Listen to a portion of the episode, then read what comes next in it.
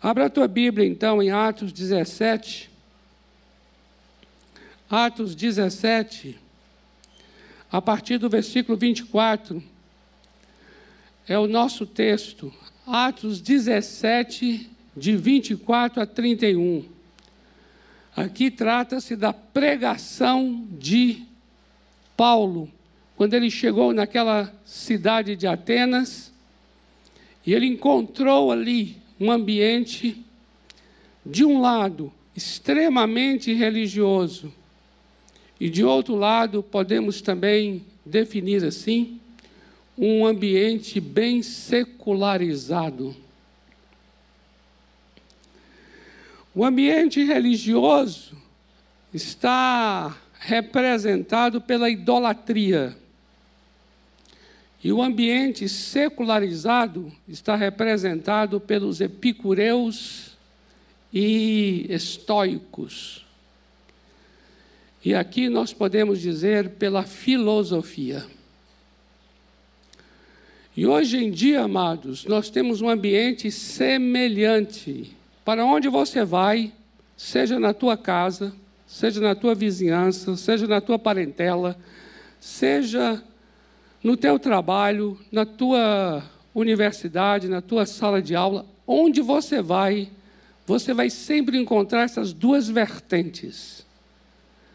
Ou o ambiente é muito religioso, uma religiosidade que chega chega se manifestar através das mais diferentes crenças e crendices. É uma religiosidade à flor da pele das pessoas que hoje tem vários nomes, né? Espiritualidade é um nome que é dado. A pessoa fala assim, ela tem uma espiritualidade.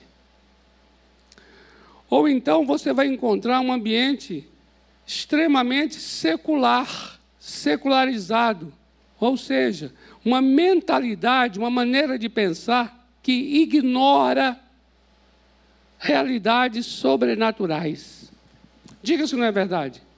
Ou você tem um amigo, um amigo que é muito religioso, que tem lá as suas mais diferentes manifestações das suas crenças, ou você tem um amigo que é bem secular, bem materialista, no sentido de não confiar em Deus ou deuses e não apelar para questões espirituais, sobrenaturais, e confiar tão somente na força do braço, do conhecimento, da inteligência, da ciência e coisas afins. Não é verdade? Assim era o ambiente de Paulo também. Ali, naquele local chamado Areópago, que era uma espécie de uma, um teatro ao ar livre. Ali havia manifestações tanto extremamente religiosas, quando ele encontra um altar para cada deus, e aí ele se depara com um altar que não tinha nome de Deus nenhum, imagem de Deus nenhum, e o nome, a descrição do altar era ao Deus desconhecido. Paulo então toma esse altar vazio que está ali sendo oferecido ao Deus desconhecido, e ele diz assim: é sobre esse Deus desconhecido, então, que eu quero falar a vocês. E eu gostaria então que, através dessa pregação de Paulo, nós também pudéssemos ter, assim, amados, um entendimento de como nós vamos compartilhar a fé também num ambiente desse um ambiente de religiosidade extrema, polarizado com um ambiente de secularização extrema. Como é que no ambiente desse nós vamos compartilhar a nossa fé? Eu gostaria de trazer então o texto que nós mencionamos agora na tela aqui, num PowerPoint meia boca. Poderia ser melhor, eu acredito que tem gente que faria melhor. Até, até pensei em recorrer aos profissionais universitários para fazer um negócio impactante, mas eu falei assim: para que ficar tão preocupado com impacto estético? Mas seria bonito, né, se fizesse um negócio diferente disso aí. Isso aqui é o trivial. Ô oh, glória! Aleluia! Mas de uma maneira ou de outra, espero que seja didático para você e que você receba a palavra. Amém? É isso que no final importa. O que fizemos aqui? Pegamos aquele texto de Atos 17, 24 a 31 e separamos esse texto em três blocos.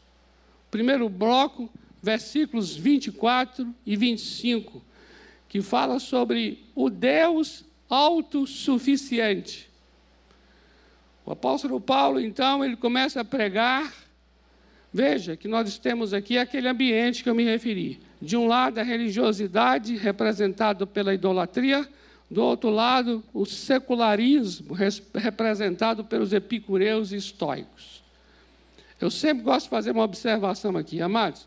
Epicureus e estoicos tem muita coisa tremenda e maravilhosa, viu? Ensinos, principalmente o estoicismo, que está hoje em moda, viu?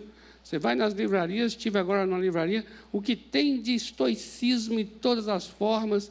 O povo hoje está lendo Sêneca. Sêneca era um pensador romano, mas seguiu o estoicismo grego. Hoje todo mundo está lendo Marco Aurélio, também um outro imperador romano, mas também que segue esse estoicismo grego. Então o estoicismo tem tem princípios, tem verdades ali é, maravilhosos, maravilhosos. O que eu estou aqui denunciando é o fato de estarem usando, instrumentalizando a filosofia para negar o nosso Deus, para negar a realidade sobrenatural, para negar a realidade de que existe um mundo espiritual e um Deus pessoal. Esse é que é o ponto. Ou seja, ou seja, a filosofia se tornando uma religião secular. Presta atenção nisso aí, viu? Filosofia se tornando religião secular. Filosofia não nasceu para isso, não. Filosofia é de Deus. A palavra filosofia, filos é amigo. Sofia é sabedoria, amigo da sabedoria. Isso é de Deus. Agora, tomar o conhecimento para poder dizer que eu não preciso de Deus e o conhecimento basta, isso é maligno. Você está compreendendo? Amém?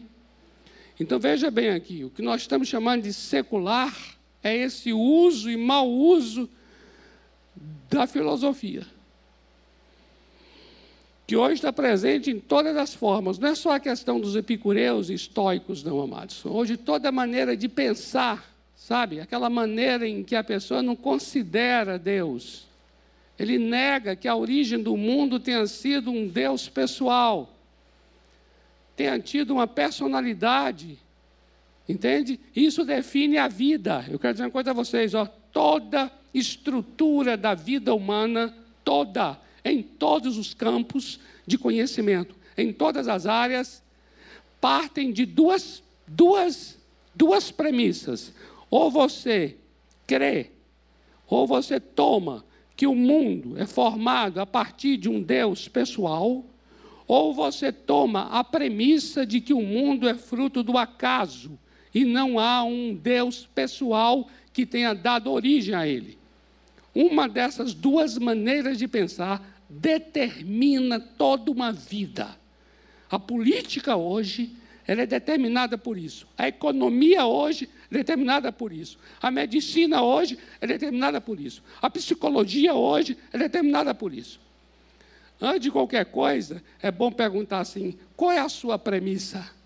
Qual é a sua raiz? Qual é o seu fundamento? Qual é a sua base de pensamento? Porque conforme é a maneira como se começa, isso determina como é que será o processo e também como é que será o término. Vocês estão compreendendo? O apóstolo Paulo, então, está nesse ambiente, em que, de um lado, havia uma manifestação exagerada em uma variedade absurda de deuses, e do outro lado, uma maneira de pensar que de alguma forma esse modo de pensar é um modo de pensar que torna o ser humano autônomo, no sentido de não necessita de mais nada e ninguém, porque ele sabe por si só ter uma vida boa. O apóstolo Paulo, neste ambiente, traz então essa pregação, começando no verso 24 e o verso 25, para ele dizer assim: Deus, Ele é o Criador. O apóstolo Paulo ali vai dizer assim: Deus, Deus, Deus, Ele criou os céus e tudo o que nele há. Isso significa que existe uma origem pessoal de todas as coisas. Amém? Isso é determinante, amados. Uma origem pessoal de todas as coisas. E porque Ele criou, Ele é o Senhor. Ele é o Senhor da criação. Observa, Ele é o Senhor da criação. E se Ele é o Senhor dos céus e da terra, logo ele não está sujeito à adoração humana. Eita! E é verdade. Ele não se limita, ele não se limita ao que a gente possa fazer, criar, estabelecer, programar, porque ele não habita em templos feitos por mãos humanas e ele também não é servido por mãos humanas, como se de alguma coisa ele precisasse da gente. Ô oh, glória! A gente acabou aqui de falar dos dízimos e ofertas. Amado, tem hora que parece que dízimos e ofertas, a gente vai, a gente vai falar assim. Que parece assim, que Deus está lá necessitando que você dê os 10%. Ô oh, amados, oh, amados, você precisa de Deus para prosperar, mas Deus não precisa de você para prosperar.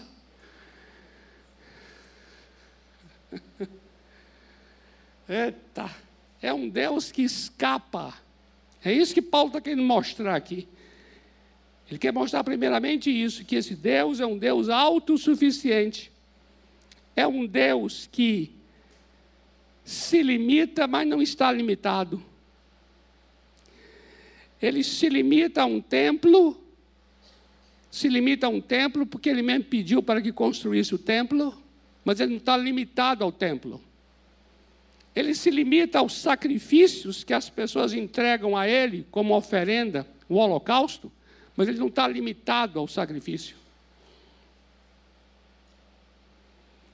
Ele se limitou quando veio a nós em carne e osso Diz a Bíblia que o Verbo se fez carne e habitou entre nós, não é verdade?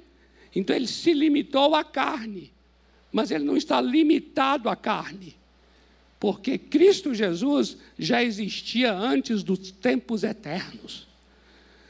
Jesus, Jesus não depende de Maria para existir, Maria é que depende dele para existir.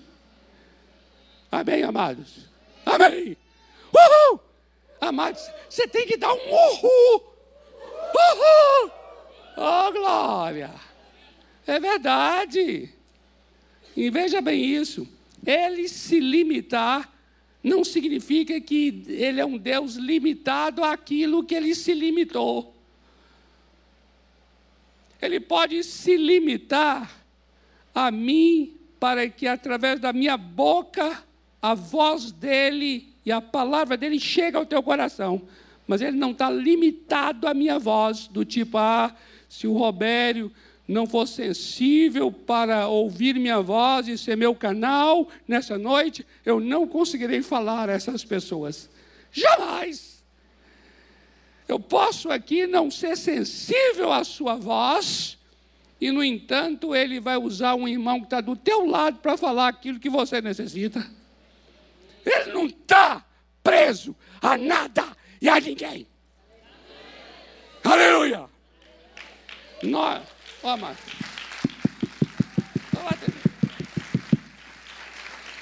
Nós é que somos pessoas muito idólatras, não é, pastor Giba? Nós somos idólatras. Sabe o que a gente faz? A gente constrói o templo. Aí Deus habita no templo. Pronto, aí o templo fica sagrado. O templo a gente quase que. Não. Ele chega e diz assim: não é mais aqui, e não é mais em Jerusalém, e não é mais em Samaria que vocês adorarão a Deus, mas vocês o adorarão em espírito e em verdade. Uhul! Então veja, amados, ele não precisa de nós, mas nós é que precisamos dele. Sabe por quê? Porque é ele que nos dá vida, respiração e tudo mais. Amém? O texto aí diz no verso 25 que é ele que nos dá vida e respiração.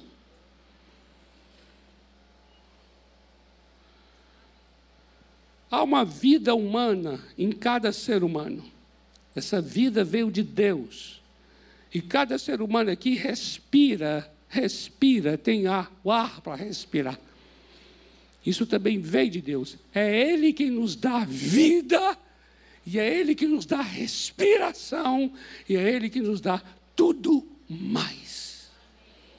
Por isso, Davi, quando ele orou lá no primeiro livro das crônicas, quando ele orou no capítulo 29 lá,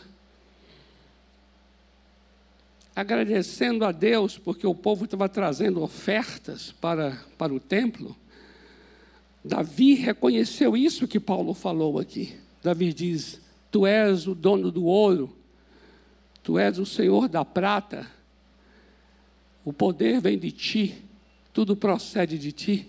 E aí Davi diz assim: quem sou eu para dar a ti qualquer coisa voluntária? Porque é da tua mão que eu te dou. É o que vem da tua mão que eu te dou. Eita, tremendo. A gente tem um sentimento de posse, não tem? Ah, eu vou usar novamente os dízimos aqui. A gente tem um sentimento de posse. Os meus 10% eu dei para Deus. Meu Deus, amados, nada é mais medíocre do que isso. Permita-me, por favor, não se sinta ofendido. Ah, eu agora fiquei com os 90. Ah, meu irmão, minha irmã, pelo amor de Deus, não há nada que eu tenha que não venha de Deus. Davi, ele reconhece isso e ele diz assim: do que é da tua mão, é que eu estou te dando, é o que vem de ti que eu estou te dando. Eu jamais teria condições de dar a ti alguma coisa, jamais, se primeiro não viesse de ti para mim. E aí, amados, depois que Paulo descreve esse Deus autossuficiente, ele então começa a falar do homem insuficiente, nos versos 26 a 29. E aí ele diz assim: Esse Deus fez de um só homem toda a etnia humana. Olha só, é esse Deus. Qual? O Deus criador dos céus e da terra, o Senhor do céu e da terra. Foi Ele quem fez. Presta atenção nisso aí. Paulo está dizendo aquelas pessoas religiosas, aquelas pessoas filosóficas, ele estava dizendo a todo ser humano ali, ó. Ele estava dizendo, olha, foi Deus quem fez de um homem, de um homem, de um só, ele fez toda a raça humana. A palavra raça é a palavra etnia. Etnia. Não existem raças no plural. Existe uma única raça. É a raça humana. De um, de um só. Quem é esse um? É Adão. Adam. Adam significa homem. Adam significa humanidade. O apóstolo Paulo está dizendo: de um só ele fez toda a raça. Por favor, me ajude aqui na tela por favor, colocando aquela imagem do painel do nosso tema aqui, só voltando um pouco aqui.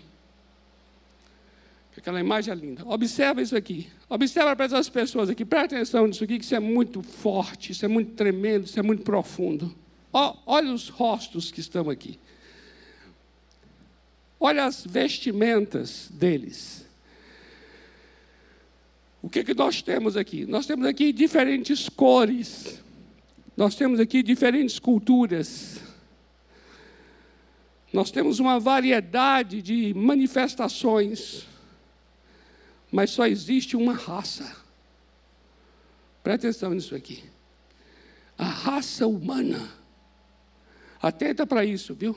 Porque querem, porque querem, presta atenção no que eu vou dizer aqui.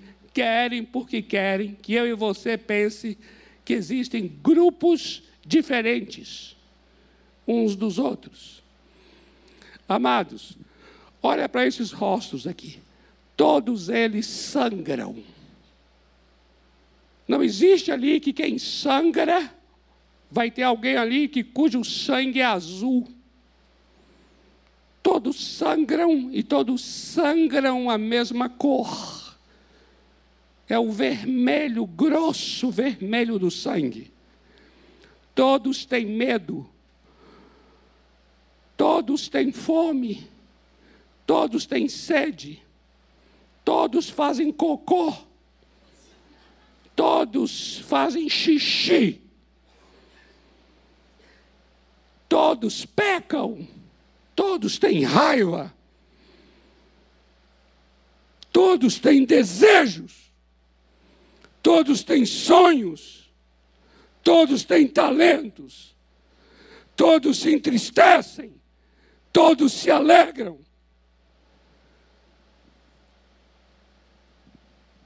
Amados, Presta atenção nisso. As diferenças, elas são artificiais. As pessoas tentam criar diferenças políticas a partir das nações, a partir das, das terras onde nasceram. E aí parece que existem DNAs diferentes nessas pessoas, pelo fato dela ser etíope pelo fato do outro ser ucraniano, pelo fato do outro ser sérvio, pelo fato do outro ser libanês. Essas diferenças são artificiais e elas são enganadoras. Por que são artificiais? Porque todos nós estamos unidos pela mesma humanidade. Todos nós temos os mesmos anseios e aspirações. Todos nós temos a necessidade de que haja uma libertação, uma redenção em nossas vidas. E essas diferenças são enganadoras. Por que enganadoras? Porque passa a ideia de que parece que para tal grupo terá que ser uma determinada mensagem, para outro grupo terá que ter outra mensagem. É como se a mensagem do Evangelho ela fosse uma mensagem de caráter ocidental. Logo, é uma mensagem que não tem valor para o povo asiático. Por quê? Porque é um cristianismo ocidental. Criam-se diferenças, criam-se identidades diferentes, como se as pessoas tivessem necessidades diferentes e não têm. Todos têm a mesma necessidade, todos têm a mesma angústia diante da morte. Todos são dependentes, todos envelhecem, todos se corrompem, todos viram pó, pó, pó, todos morrem morrem. Todos, portanto, necessitam de um redentor. Aleluia! Aleluia!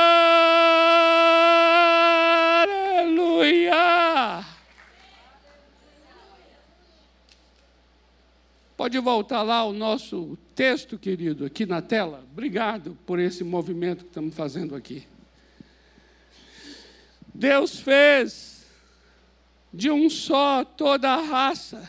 Para quê? Duas coisas. Para quê? Duas coisas. Para habitar. Habitar. Presta atenção nisso aqui.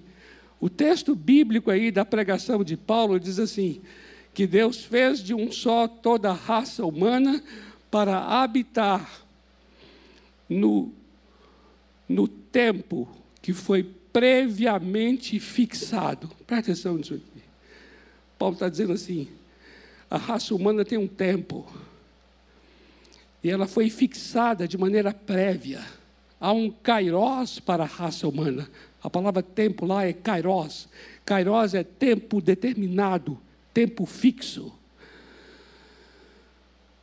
Isso quer dizer que a raça humana tem um tempo que foi previamente fixado por Deus. E mais ainda, ele diz lá que a raça humana foi criada para habitar nas fronteiras desta terra que foram também previamente fixadas. Se você olhar o mapa mundo hoje, o mapa mundo hoje, você vai ver o quê? Você vai ver povos em determinados lugares, e aqueles lugares foram já previamente fixados para que ali eles habitassem. Porque os árabes moram em lugares onde tem petróleo.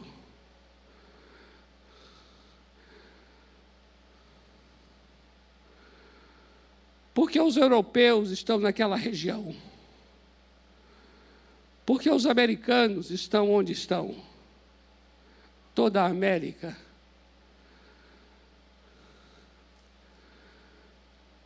A Bíblia está dizendo aqui que Deus, Deus, esse Deus Criador, fez toda a raça para habitar, tanto no tempo quanto no espaço, e tempo e espaço foram previamente fixados. E segunda coisa, para buscá-lo.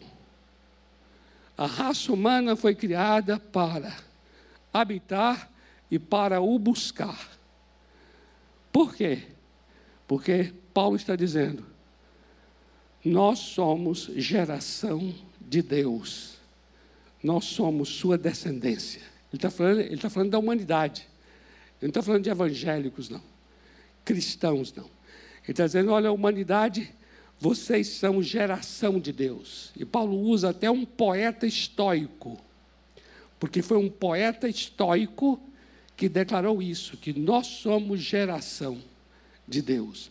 Aí Paulo está dizendo: nós somos geração de Deus e essa é a razão para buscá-lo.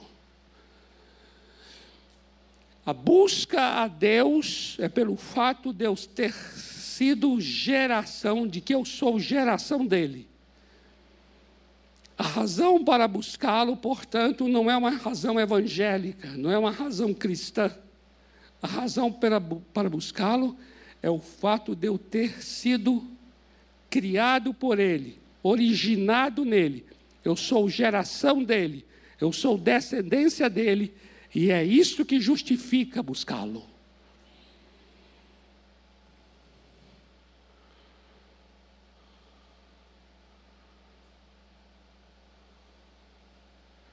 E ele então diz assim: porque nele, porque nele nós vivemos, movemos e existimos. Nele, somente nele, nós temos vida para viver, somente nele nós encontramos para onde ir, nos movemos, e somente nele nós encontramos a razão de existir, de existência. Somente nele vivemos, nos movemos e existimos. Logo, ele, ele encerra dizendo: logo é inadmissível que nós, que somos geração dele, agora venhamos a semelhar a pessoa dele a qualquer obra feita de barro, de prata, de ouro ou de metal, segundo a nossa imaginação. É absurdo pensar que esse Deus possa ser semelhante a qualquer obra feita pelas nossas mãos.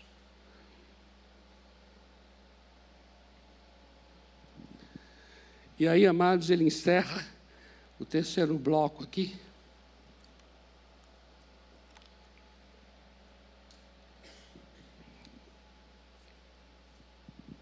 Diante de tudo isso, quando ele mostra o Deus autossuficiente e mostra o homem insuficiente, ele então encerra com a mensagem central do Evangelho. Ele diz assim: e agora, esse Deus, esse Deus, não levou em conta os anos de ignorância de vocês, mas agora, agora mesmo, no dia que se chama hoje, ele notifica, ele declara a todos, a todos aqui, a todos e de todos os lugares. Porque não tem aqui agora nenhuma divisão. Entende isso? Não tem nenhuma, nenhum privilégio. Não tem nenhuma divisão.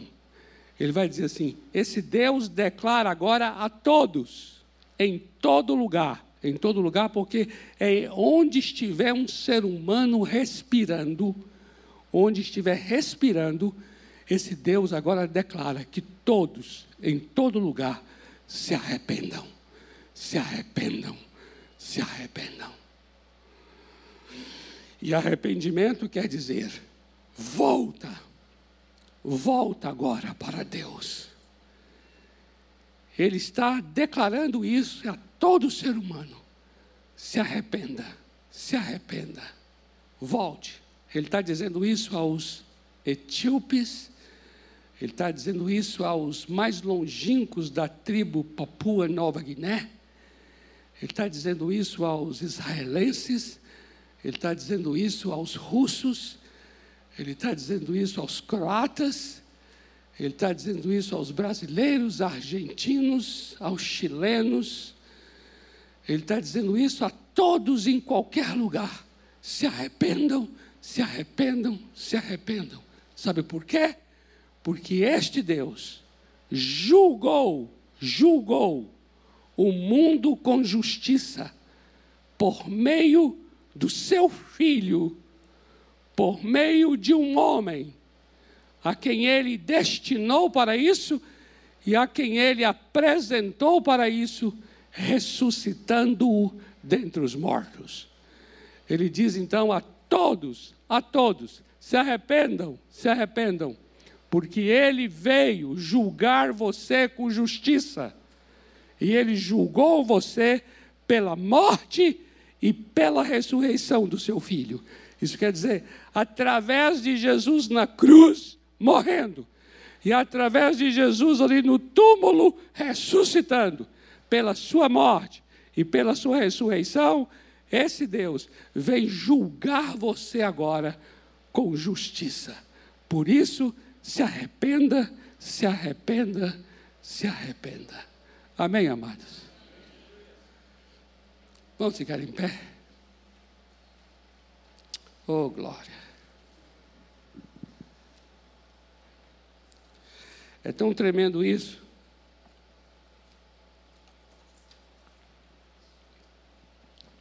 porque ele está trazendo aqui uma declaração universal de arrependimento. E ele está também aqui trazendo um julgamento universal.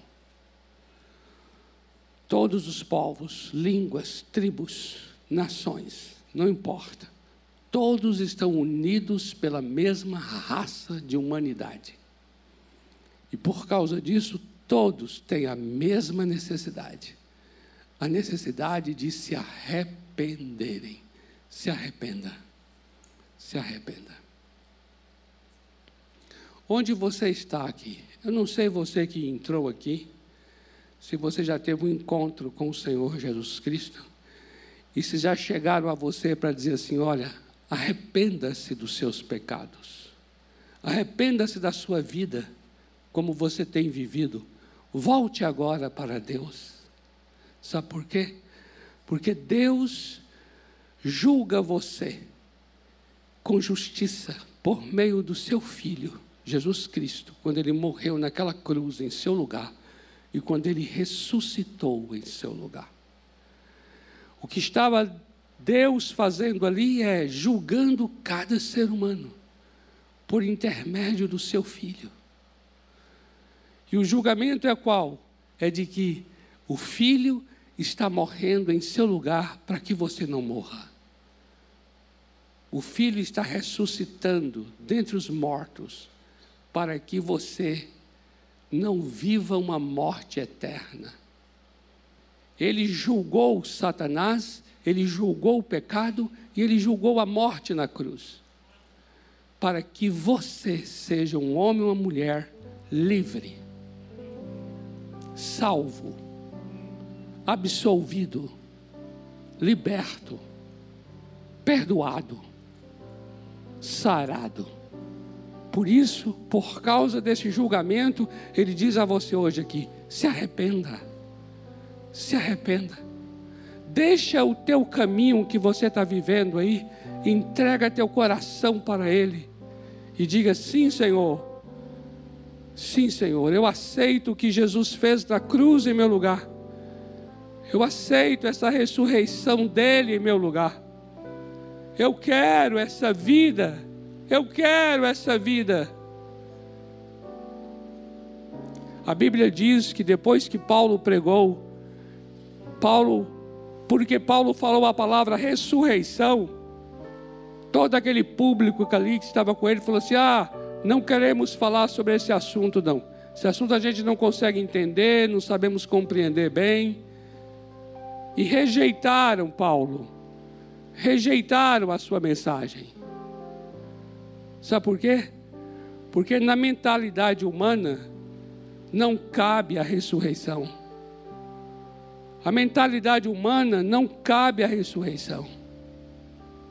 O homem ele tem vivido somente para si mesmo e viver para a sua própria vida, uma vida limitada, uma vida para morrer aqui e acabar tudo. Mas Deus vem para dizer: não, eu trouxe um julgamento sobre a morte, eu trouxe um julgamento sobre o pecado. Eu trouxe um julgamento sobre o diabo. Quando Cristo morreu na cruz, o pecado foi julgado. O príncipe deste mundo foi julgado. Quando ele ressuscitou dentre os mortos, a morte foi julgada, a morte foi condenada. O que eu peço a você agora é: se arrependa, se arrependa. Se você ainda não se arrependeu dos seus pecados, se você ainda não entregou o teu coração para Jesus, para dizer assim: Jesus, Jesus, eu sou um ser humano, eu tenho vida e eu respiro, eu sou criado por Ti, ó Deus, eu preciso de Ti, ó Deus. É exatamente isso. Você precisa de Deus porque você foi criado por Deus. Você é geração de Deus. Você é descendência de Deus. Você procede de Deus. Por isso, você precisa voltar-se para Deus. Amém? Eu queria perguntar aqui, aqui nessa noite, você que veio aqui, e você que ainda não teve essa, essa sabe, essa, essa decisão de falar: eu me arrependo dessa minha vida, eu me arrependo dos meus pecados, eu quero uma nova vida, eu quero o que Jesus fez por mim. E hoje, nessa noite, você quer fazer isso. Eu vou pedir, sabe o quê? Que você levante uma das suas mãos, dizendo assim: Eu me arrependo, eu quero essa nova vida. Eu quero essa nova vida. Você que está aqui, se você ainda não teve esse arrependimento, eu quero te pedir aqui, levante uma das suas mãos e eu vou entender que isso é um sinal, um sinal de que você está dizendo assim: eu quero esse arrependimento, eu quero me arrepender, eu quero voltar para Deus. Tem alguém aqui? Lá em cima? Aí em casa, talvez através da internet aqui, a gente está sendo assistido por muita gente aí na sua casa. Se você entende também que você precisa, precisa se arrepender. Eu quero essa nova vida. E eu sei que só o Deus que me criou pode me dar você pode entrar em contato, porque há números de telefone aí para você entrar em contato dizendo assim: Eu quero nesta noite. Sim, eu quero. Amém. Vamos orar?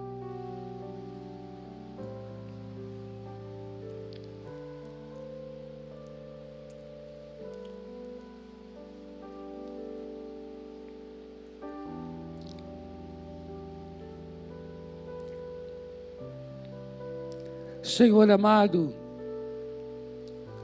Tu és muito além do que a gente possa imaginar. Não há ideia que possamos ter de Ti que consiga determinar exatamente como Tu és. Tu és muito mais, muito além. Tu estás acima muito acima. Assim como está distante a terra dos céus, os céus da terra, assim são os teus pensamentos distante dos nossos. Ó oh, inescrutável Deus, Tu és um Deus muito além do que a gente possa tentar entender. Podemos hoje dizer, como Paulo, Quão inescrutáveis são os teus caminhos, quão insondáveis são os teus juízos. Deus, eu quero aqui nesta noite declarar mesmo a tua soberania sobre nós. E queremos nos sujeitar ao Deus que tu és. Nós removemos toda a idolatria do nosso coração, ou tentativas de colocar o Senhor dentro de uma dentro de um esquema na nossa mente. Tu és muito além de tudo que possamos imaginar. Ó oh, vento que sopra onde quer, opera mesmo em nossas vidas e através de nós. Faz aquilo que está muito além do que podemos pensar, pedir, porque tua palavra diz que tu operas infinitamente mais além daquilo que possamos que possamos desejar ou pedir. Ser glorificado em nossas vidas, ó Deus. E eu abençoo cada vida neste lugar para nós sermos homens e mulheres que que transmitem este evangelho homens e mulheres que compartilham do Deus eterno, que compartilham do Deus soberano, do Deus de todos os povos, de todas as raças, de todas as tribos, de todas as línguas e de todas as nações. Deus, nós queremos sim, sim, compartilhar do teu amor, da tua graça, pregar o arrependimento pregar a morte de Jesus na cruz, pregar a ressurreição do Senhor. Dê a cada um aqui um coração missionário, um coração que compartilha a tua maravilhosa graça. Senhor, ser gracioso para conosco e através de nós opera maravilhas. É isto que nós oramos em nome do Senhor Jesus Cristo. Amém, amém e amém. Uh! Glória a Deus. Amém, amados. Dê um abraço aí quem está perto de você. Lembrando que domingo que vem, queridos, olha só, só uma lembrança, viu? Começaremos 15 minutos mais cedo, às 19h15. E aí a gente encerra mais cedo ainda. Essa é a expectativa. Tá bom? Um grande abraço a vocês. Participem do Viver Bem. Começa sexta-feira a nossa conferência maravilhosa do Viver Bem. Um grande abraço e uma semana bendita.